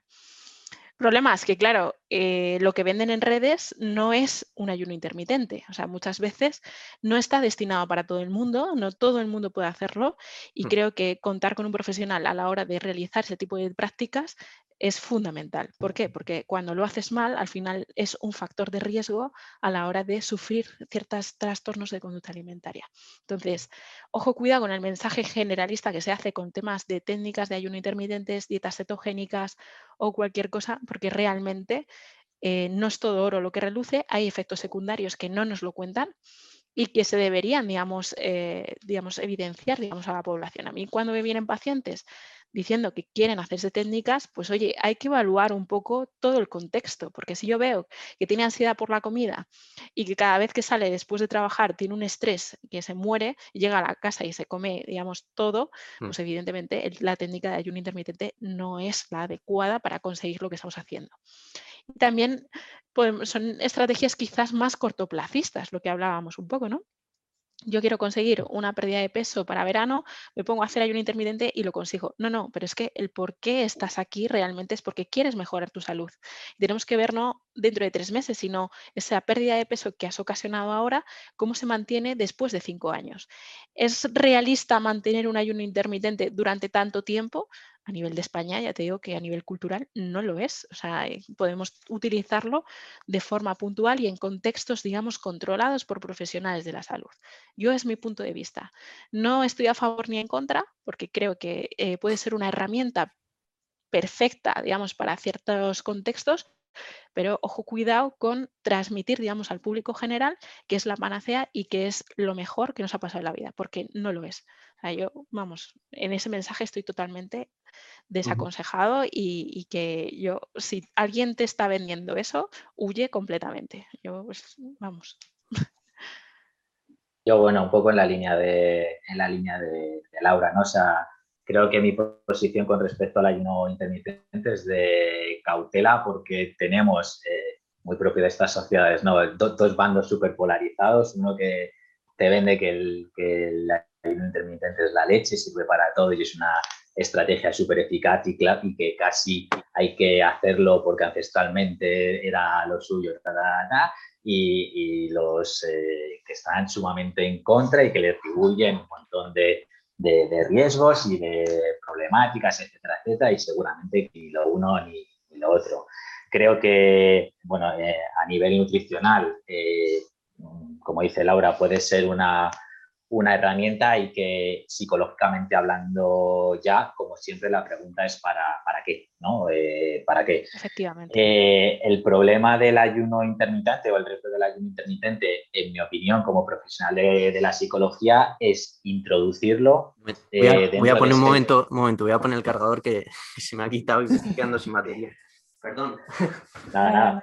Terapiascontextuales.com es tu comunidad de formación online en psicoterapia. Entra en nuestra web y elige entre más de 15 cursos disponibles. Fórmate 100% online y con roleplayings para que aprendas observando. Encuéntranos en las redes sociales y conecta con otros psicoterapeutas en eventos online. Empieza hoy a formar parte de una gran comunidad. ya puedes continuar.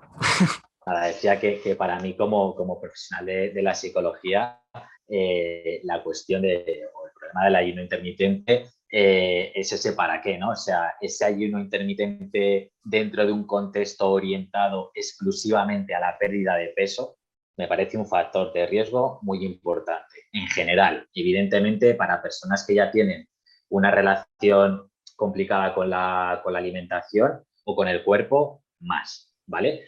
Pero, pero bueno, de forma general, lo ha dicho Laura, ¿no? Eh, hay que ver o atender al contexto en el que se encuentra la, persona a, todos los niveles, ¿no? O sea, hacer una buena evaluación de la persona que está entrando a consulta, por supuesto de psicología y por supuesto de nutrición, para ver qué funciones puede cumplir eh, el ayuno intermitente y cómo puede eh, afectar o, sí, o condicionar la relación que mantiene esta persona con, con la comida, consigo consigo misma. Y, eso, ¿no? O sea, al final un ayuno intermitente dirigido exclusivamente a la pérdida de peso, cortoplacista, rápida, etcétera, etcétera, nos lleva de la manita a, ese contexto de dieta y restricción que puede detonar la, eh, aparición de, un TCA. Más allá de eso, pues habrá que evaluar y en sí mismo, pues es una herramienta más, ¿no? Ese cuchillo que sí, te, te, sirve para cortarte las venas o para cortar la soga que te está ahogando. Pues, y, que, y que luego los estudios a largo plazo, ¿qué, dicen los estudios científicos? Pues que en realidad no hay una diferencia significativa entre hacer ayuno intermitente y restricciones calóricas normales, ¿vale? Vistas a años de intervención. O sea, para que veáis un poco que el mensaje, digamos, como bien decía Carlos, es cortoplacista, en ese sentido. Si nosotros queremos hacer una intervención nutricional para una pérdida de peso, créeme que da exactamente igual. A nivel, digamos, un poco a nivel nutricional, para nosotros es una herramienta, pero para público general deberían estar siempre acompañados con un profesional. Simplemente esto, ¿vale? y, yo, y yo aquí quería rescatar algo que ha dicho antes Carlos con esto de la privación de los alimentos y no sé si se aplica, corregidme, pero si tú haces un ayuno, eh, de alguna manera eh, te estás privando de algo y aumenta el valor del reforzado primario, que en este caso sería la comida. Entonces, ahí en personas que ya tienen un riesgo previo, puede ser un problema para desarrollar un problema de atracones. No lo sé, corregidme si, no es así, pero partiendo de, esa base y de esa idea, eh, supongo que puede ocurrir. Hablo de personas que ya tienen riesgo de, de problemas de alimentación. Depende un poco del protocolo, ¿vale? Porque el protocolo, digamos, que se que, que, veis, digamos, normalmente sí que se hace, digamos, tiempos donde no se ingiere ningún tipo de alimentos, pero hay otros protocolos de ayuno intermitente donde sí se ingiere, ¿vale? Pero la cantidad, digamos, es menor, ¿vale? O sea, eso también se puede jugar, digamos, con ello. Sí, no, eso, o sea, yo, yo lo, eh, no lo recomendaría en casos de personas que ya tienen algún, algún TCA, y con lo que comentas del reforzador primario es que tengo dudas importantes, conceptuales, eh, en torno al concepto de, reforzador primario, pero esto lo vamos a dejar para discusiones con nuestros colegas conductistas radicales que ya les pillaremos por, por banda. Pues ahora vamos a tocar el tema de la imagen corporal otra vez, de las redes, de esos mensajes, de esos discursos que en ocasiones todas estamos lanzando y sobre todo pues gente que sí que tiene más difusión, esas influencers que en muchas ocasiones indignan a Deni, que por eso sacamos este tema y le vamos a preguntar primero a ella. Y al final, ¿qué opinión nos merece pues todo esto? El tema de los filtros, el tema de las figuras públicas que lanzan según qué mensajes, eh, que venden rutinas, cuerpos, dietas que al final son insostenibles a largo plazo, como si nada, lo, lo lanzan. ¿Qué, os merece, ¿Qué opinión nos merece todo esto? Denis, si quieres. Eh, pues a ver, por, por, partes, lo del tema de los filtros, eh, yo soy una nazi con esto y yo si pudiese prohibir los filtros que te forman la cara lo haría porque creo que no aportan nada y que básicamente lo que el mensaje que están enviando es hay una mejor versión de ti que pasa por cirugía. Eh, luego desaconsejarlo sobre todo si no estás acostumbrada a hacerte una selfie sin ese tipo de filtros. O sea, en el momento en que tú estás viendo que eres incapaz de hacerte una foto sin un filtro que, eso que te cambie la cara, eh, yo recomendaría quitar o progresivamente esos filtros o ir exponiéndote poco a poco a tu cara, porque es que es tu cara y vas a tener que convivir con ella eh, sí o sí, a no ser que quieras pasar por, cirugía que tiene sus riesgos. Y luego con el tema de las influencias, a mí este es un tema que me cabrea mucho porque mm, sé perfectamente porque además se puede mirar online que hay influencers que tienen problemas con la, alimentación y que tienen pues, eso, con sus problemas diagnosticados y que su cuenta se basa eh, principalmente en dar consejos de alimentación o de ejercicio. Entonces, a mí eso me parece un riesgo terrible porque básicamente si eres influencer, lo que me estás diciendo es que eres una gran influencia para muchas personas y tienes millones de seguidores, principalmente chicas jóvenes que son eh, la población de riesgo que están viendo los, los consejos de una persona que tiene un problema de alimentación. Y eso estoy hablando de las eh, figuras públicas que han reconocido públicamente que tienen un problema de alimentación. Pero, ¿y las que tienen un problema de alimentación no reconocido que también enseñan su comida diaria, que realmente es un problema de alimentación? ¿Qué pasa con eso, sabes? Entonces, bueno, mm, me parece como un tema muy delicado que realmente como no se puede regular de, ninguna manera, mm, lo único que puedo decir es que la gente que consuma estos perfiles pues lo haga con una mirada, mm, con una mirada crítica, ¿no? Y siempre con cautela pensando que al final el Instagram y las redes sociales son un escaparate, eh, que muchas personas muy famosas que suben su cuerpo y que son influencers y tal, viven de eso, es decir, de 24 horas al día que tienen, eh, 8 horas a lo mejor las dedican a su cuerpo Entonces, es inviable que tú esperes tener el mismo cuerpo que otra persona, primero porque tenéis constituciones distintas, historias distintas y contextos distintos, pero es que además ella vive de eso y tú no. Tú vives de otra cosa. Entonces, em, pues un poco eso. En relación a los filtros que comentabas, sí que es cierto que hay filtros muy agresivos, pero esos otros filtros que son más ligeros, más tenues, em, bueno, ¿qué diferencia podemos encontrar al final entre los filtros y el maquillaje tradicional? En ese sentido. Sí, yo, yo con eso, ah, o sea, estaba hablando principalmente de los que realmente te ponen los labios mm. más gordos, la nariz más finita y, los ojos rasgados. No estoy hablando tanto de mm. los demás, que es verdad que no se puede distinguir eso de, pues, del maquillaje, realmente. Hmm. Carlos o Laura, ¿queréis comentar algo? a mí es que me, parece el tema de los, de los filtros, por empezar por ahí, me parece que, tiene un, punto perverso, ¿no? Eh, la pregunta que se me viene es eh, cuál es la función de esto, ¿no? O, más allá, ¿por qué ha surgido esto? O sea, ¿por qué ¿Por qué una aplicación que en origen, se, bueno, una aplicación ya aplicaciones, ¿no? Pero una aplicación que se dedica o se dedicaba en, origen a imágenes, fotos, etcétera, saca la posibilidad de modificar el, cuerpo, la cara, etcétera, etcétera, ¿no? Y, nos lleva de nuevo y nos mete de lleno en, en toda esta cuestión cultural donde existe, como decía eh, Denny una sobrevaloración de la, imagen y va a haber eh, una parte del sistema y de la industria que va a tratar de explotar, digamos, esa vulnerabilidad humana, humana en el contexto occidental eh, neoliberal actual. Entonces, me, parece un punto perverso. ¿Qué hacer?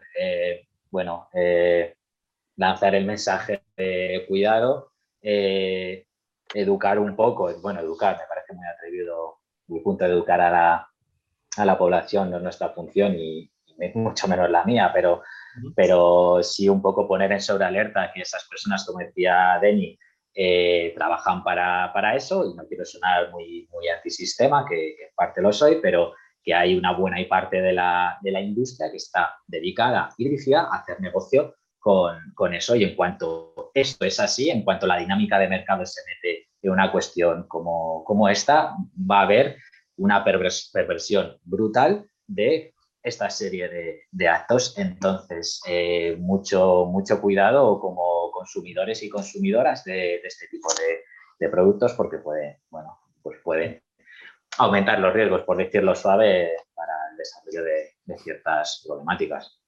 Hmm.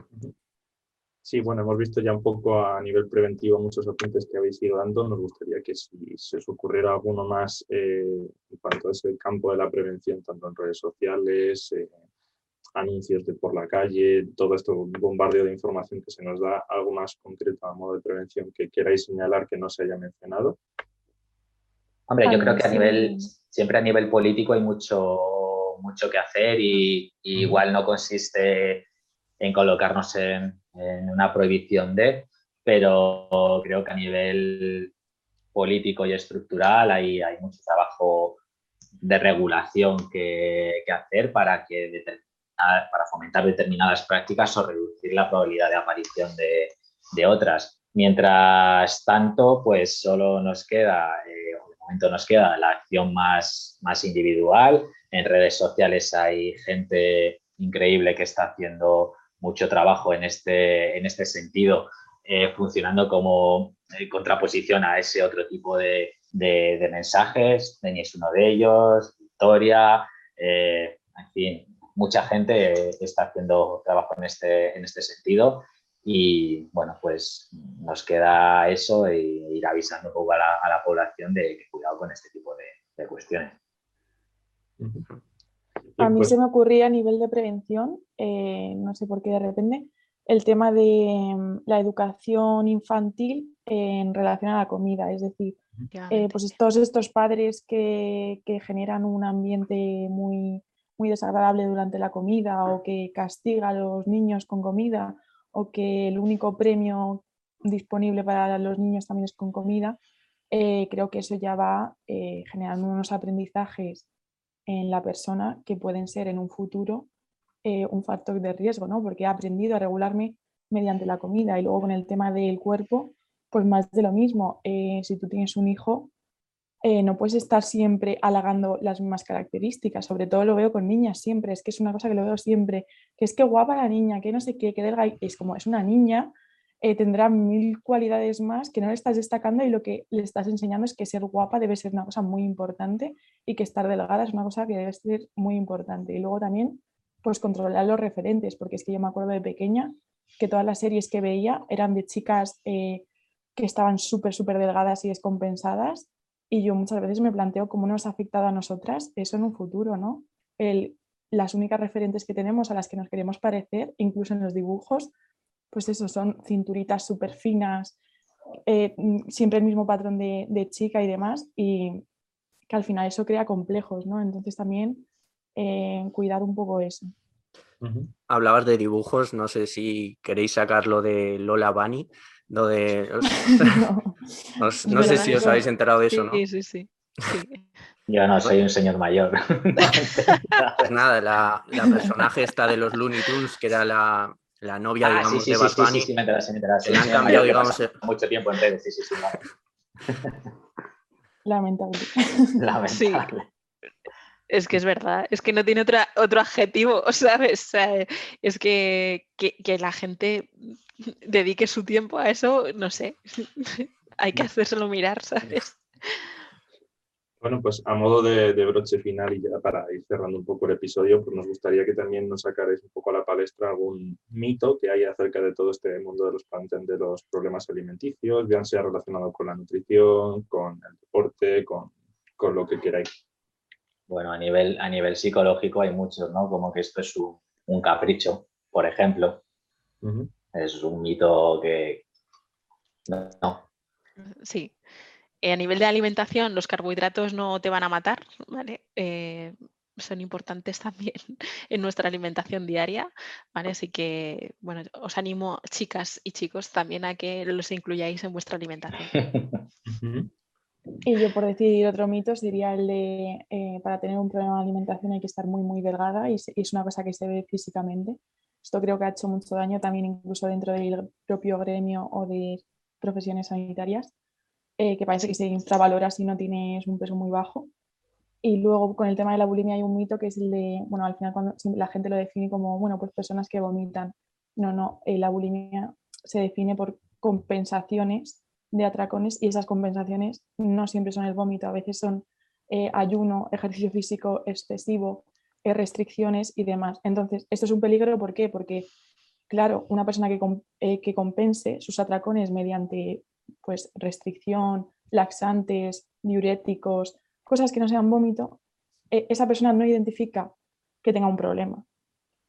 Y sí que es un problema. Lo que pasa es que socialmente se, la bulimia se ha estereotipado y con el tema del peso igual. No, no, es que si no estoy muy delgada no es un problema eh, de alimentación. Y en realidad sí. Y esto tiene que ver con la crítica de eh, los sistemas diagnósticos, que parece que todo lo que se salga de los criterios eh, no, es un problema. Y me parece como absurdo. Entonces, yo lo que diría es, si crees que la comida domina tu vida, está interfiriendo mucho y te crea malestar, o tu físico te crea mucho malestar en tu día a día, ya es un problema. Y es importante y merece intervención. Entonces pide ayuda, independientemente de si te cuadra o no con la idea que tenías tú de, cómo es un problema de alimentación. Y recogiendo un poco ya el guante con esto que dice, que dice Demi, que es otro de los, de los mitos, es la cronicidad de estos, de estos problemas. Recogía el guante por eso de, de pide ayuda que de los TCA se, sale. O sea, eh, no hay ningún motivo para pensar ni ninguna evidencia que los sostenga que, los TCA son para, para siempre o, un tipo de problemática crónica. Puede ser más o menos compleja porque evidentemente eh, en la ecuación entra en juego algo que hacemos todos los días, que es comer, y también entra en juego, o suele, o suele, mejor dicho, entrar en juego, que es eh, el cuerpo, del cual no nos podemos eh, desprender, y esto aumenta, digamos, la complejidad del problema, su manejo, etcétera, pero los TCAs no tienen por qué ser una problemática crónica. De hecho, mucha gente sale, sale de ahí. Así que cogiendo un poco ahí el mensaje de, de Denis, hay que, hay que pedir ayuda y salir un poco de esta lógica de, cronicidad que no es, no es cierta. Yo, perdona, por, terminar un poco también, eh, animar a los profesionales a trabajar en conjunto. Creo que trabajar, digamos, en un equipo multidisciplinar, ya no solo psicólogo, nutricionista, médico, etcétera, enriquece, digamos, eh, el, digamos, el, diagnóstico sobre todo y bueno, la evolución del paciente. Entonces, creo que, que me hayáis invitado y sobre todo también eh, formar parte un poco de esa figura, digamos, eh, importante dentro, digamos, del diagnóstico y la evolución, pues oye, dice mucho de, todos vosotros, ¿no? Y, y, que gracias, digamos, a nuestra intervención conjunta, lo que queremos es que el paciente salga adelante. Eso es un poco el mensaje un poco final que yo quería transmitir también. Que yo explayándome un poco con lo que ha dicho Carlos de lo de la cronicidad, quería decir que, ir recuperando un poco cómo ha empezado, el, capítulo, el episodio, el tema este de que como estamos todas en un continuo, parece que si tú sales de un diagnóstico de trastornos de, la conducta alimentaria, pero sigues de vez en cuando insatisfecha con tu cuerpo, regulas tus emociones mediante la comida, parece que es una, una recaída y no es una recaída, es que estamos todos en un continuo en el que más o menos eh, hay una probabilidad de que tú sigas insatisfecha con tu cuerpo porque sigas en el mismo ambiente que fomenta eso y porque la regulación emocional mediante la comida es una cosa que también se ve eh, más o menos en todas las personas. Entonces, eh, no es que sean crónicos, es que lo que es crónico es el sistema que perpetúa ciertas cosas que son de riesgo y, eso no, no se cambia de, de, la noche a la mañana. Entonces, bueno, eh, mandar un mensaje de tranquila, que no has recaído en tu problema simplemente porque un día pues tengas un bajón, un día te des un atracón, un día eh, o pases una época insatisfecha con tu cuerpo, porque es que todas estamos ahí eh, en algún momento. Bueno, pues si no, si queréis añadir algo más, ahora es el momento de hacerlo y si no, pues despedimos ya el episodio. Nada. Pues nada, agradeceros el rato que hemos pasado aquí con vosotros. Hemos pasado un montón y gracias por tenernos por aquí. Esperemos volver a traeros en algún episodio pronto. Y nada, os deseamos lo mejor y de verdad que, gracias por este ratito. Igualmente, muchas gracias. muchas gracias por invitarnos.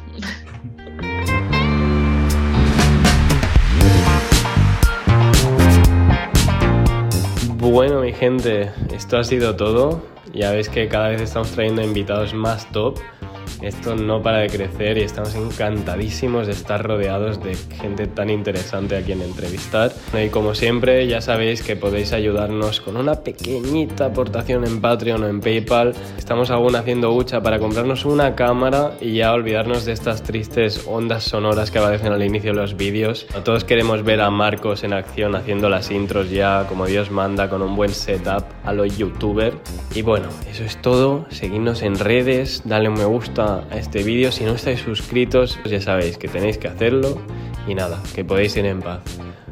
Ni que esto fuera misa, niño. Adiós.